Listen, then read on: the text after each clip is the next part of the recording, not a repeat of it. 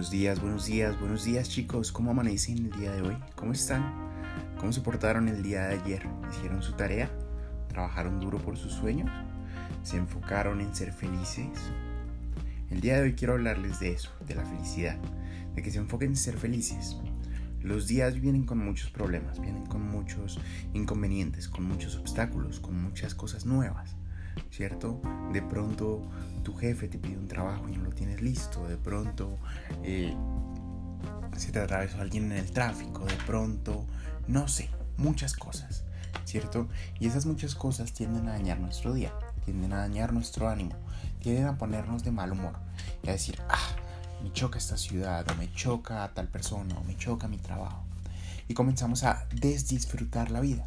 Comenzamos a olvidarnos que el todo el propósito de estar aquí es disfrutarlo, sino para qué estamos aquí. No importa qué te pase el día de hoy, no importa cómo se comporte tu día a día, no importa cómo se comporte tu jefe, cómo se comporten tus amigos, cómo se comporte el tráfico, cómo se comporte la persona que estaba en fila al frente tuyo, cómo se comporte el cajero, la persona que te atendió. No importa eso. Solo enfócate en siempre mantenerte feliz, en disfrutar cada momento, muchas cosas en tu día a día van a afectarlo, van a hacer que no sea el mejor día. Y eso es normal, nos pasa a todos.